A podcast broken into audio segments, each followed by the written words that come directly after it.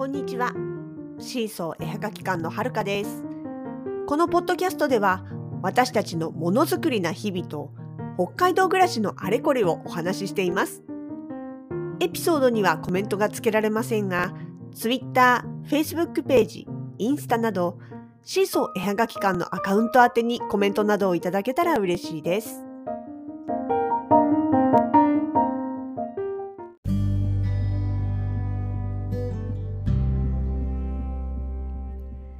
このコロナ禍が続く中でねイベントがどうしても少なくなってまあ正確に言うと本当に激減してっていう感じですよね。まあ、私たちなんかもそうですけどイベントを中心に、まあ、あのハンドメイドとか作家をやってた人にとっては随分大きく環境が変わった1年半だと思うんですよね。まあ、そんな中でねもちろん新たなやり方とかいろいろなやり方っていうのをそれぞれが自分に合ったやり方を模索しているところなのかなとも思いつつやっぱりねイベント少なくなって何がやっぱり一番なんていうのかな物足りないかってそのねお客さんの実際の声が聞く機会が少なくなっちゃったっていう部分だと思うんですよね。そう。ウェブのねご注文だとやっぱりどうしてもその生の声って聞きにくいというかね聞こえにくいっていうか。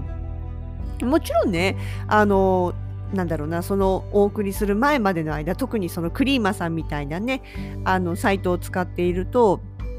単純に注文のメールが行って、えーサンクスメールが行って発送済みメールが行ってっていうだけではなくって途中で取引ナビっていうのがあってねお互いにこれはどうですかとかどんな感じなんですかとかいついつまでに来れますかとかやり取りができるわけですよ。でその中でねこういうふうに使いたいんだけどとかあのいつまでにもあの間に合いますかとかね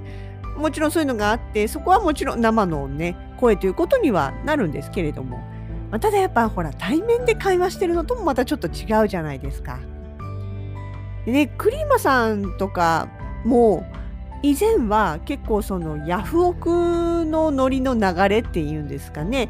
あのほら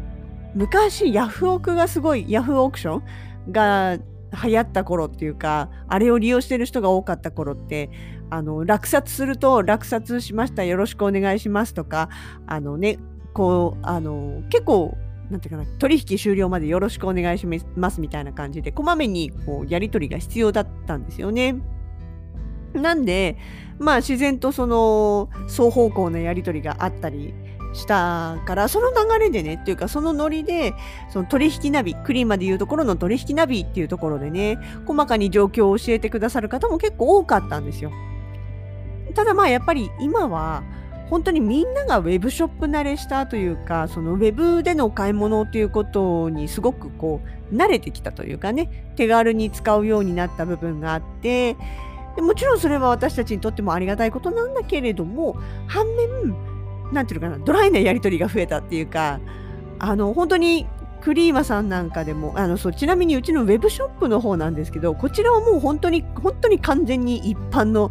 ウェブショップと同じで注文ポチってフォームからしたらあの自動的にサンクスメールが返ってで発送し終わった後にこっちが発送完了って押すと、まあ、発送しました。案内が行ってみたいな。もう完全にそういう事務的なというかね。あの個人的なやり取りするところはほとんどないような感じなんですよね。でまあ、クリーマさんはもちろんその取引ナビっていうのがあってそうやってやり取りするわけなんですけども。うんそれでもやっぱりなんていうのかな本当にこっちがあのご注文ありがとうございますって送ってで発送完了しましたってお届けまでよろしくお願いあのお待ちくださいみたいなこう何回かまあ、なんていうのかな区切り区切りでねあの安心してもらうためにメッセージを送るんですけど全く反応ない方もやっぱいらっしゃるんですよ。でお届け終わった後も一応向こう側の方も受け取り完了を押すと同時に取引のま感想とか評価をねあの書けますよコメントでっていう案内が出るんですけどもそれも全く書かずにだから本当にあのお名前ご住所しか分からずに終わる方も結構いらっしゃるんですよね。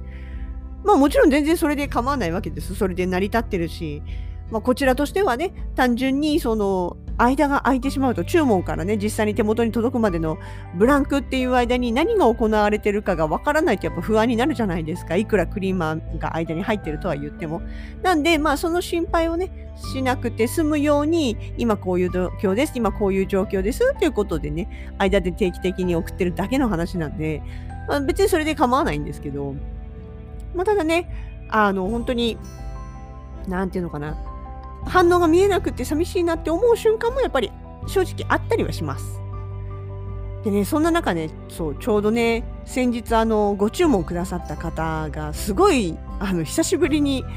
とてもリアルな感じでのやり取りがあったお取引だったんですよね。なんかその最初のメッセージの中でも小鳥さんが好きな奥様のね誕生日が近いから、まあ、プレゼントをしたくって小鳥さんのものを探してたんですっていう形で。であのいついつが誕生日なんですけどそれより前に届けられますか？みたいな感じでね。でもね結構早くご注文いただいてたんで全然それは日数的には全く問題がなくって。まあでもやっぱりご心配でしょうからあのいやあのいついつ発送予定ですとかね。あとあの発送いたしました。ってあのごよろしくお願いしますとかってね送ってそのたんびに向こうもこういろいろあのこちらこそありがとうございますみたいな感じでねこまめにくださってたんですよね。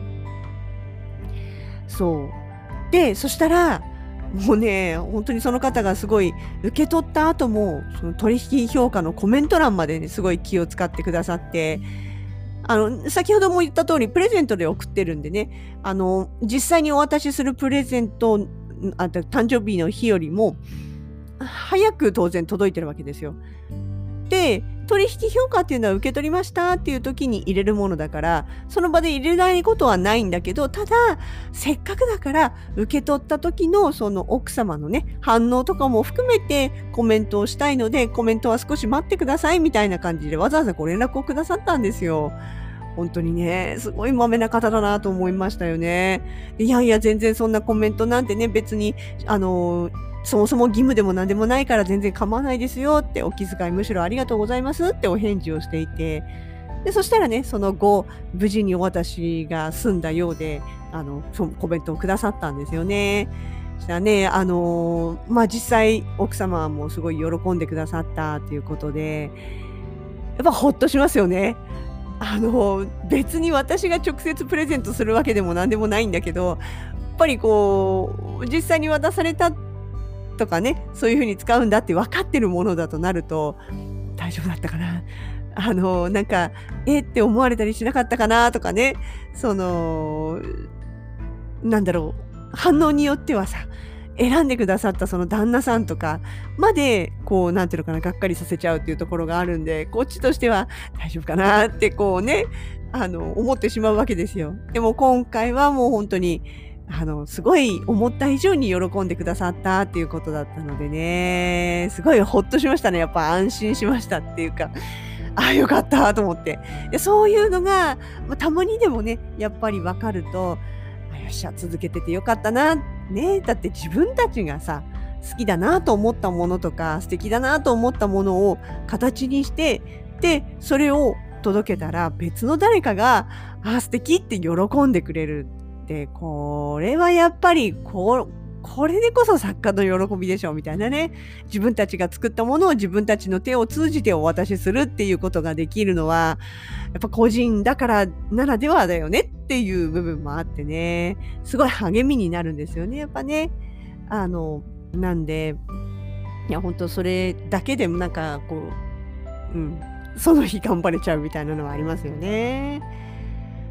そう。本当にだからね、あの、いつもだったらその対面販売っていうのがまさにこれをリアルタイムでやってる感じでね、で、本当にたま、あの、ちょろちょろ、ちょいちょい来てくださるお客様とかだと、この間のやつね、みたいな感じでね、その後についてもお話をしてくださったりとかするんで、まあ、本当コロナでね、それができないっていうのは、まあ仕方ないけれども、やっぱ寂しいって感じてるから、逆にそういうのがたまにあると、本当に、本当にこう、しみじみ嬉しいというかね、そういう感じですよね。なんで、まあ、あのそうで自分のものじゃなくっても取引ナビとかじゃなくてそのなんだろうツイッターとかか。ツイッターとかでお迎えツイート的なものとかをねしてる方がいらっしゃるじゃないですか。全然自分とは無関係のものであっても見かけるとなんかほっとするんですよね。あのあーって。あのお買い求めされた方とかそれをさらにもらった別の人とかが喜んでくれてるって想像するだけでもなんかこうね嬉しくなりますよね。なのでまあ自分もねなんかあのお買い物したりとかした時にはできるだけそれはやろうとは思ってます。うん、ちょいちょいタイミング逃していますけどね。えー、まあでも応援の意味も込めてっていうかねもちろん自分が嬉しいっていうのもあるけどもで嬉しいから自慢したくなるっていうのもあるんだけどそれプラス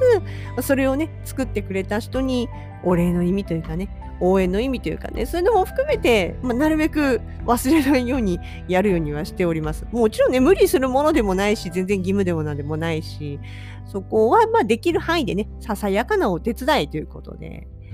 ね、やれれば、その補足続けていければ、まあ、相手の応援にも励みにもなるし、いいんじゃないかなというふうに思っております。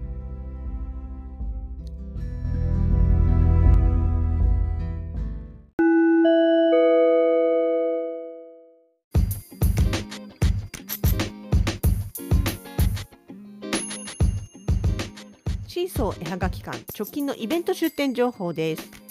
9月の20日祝日の月曜日、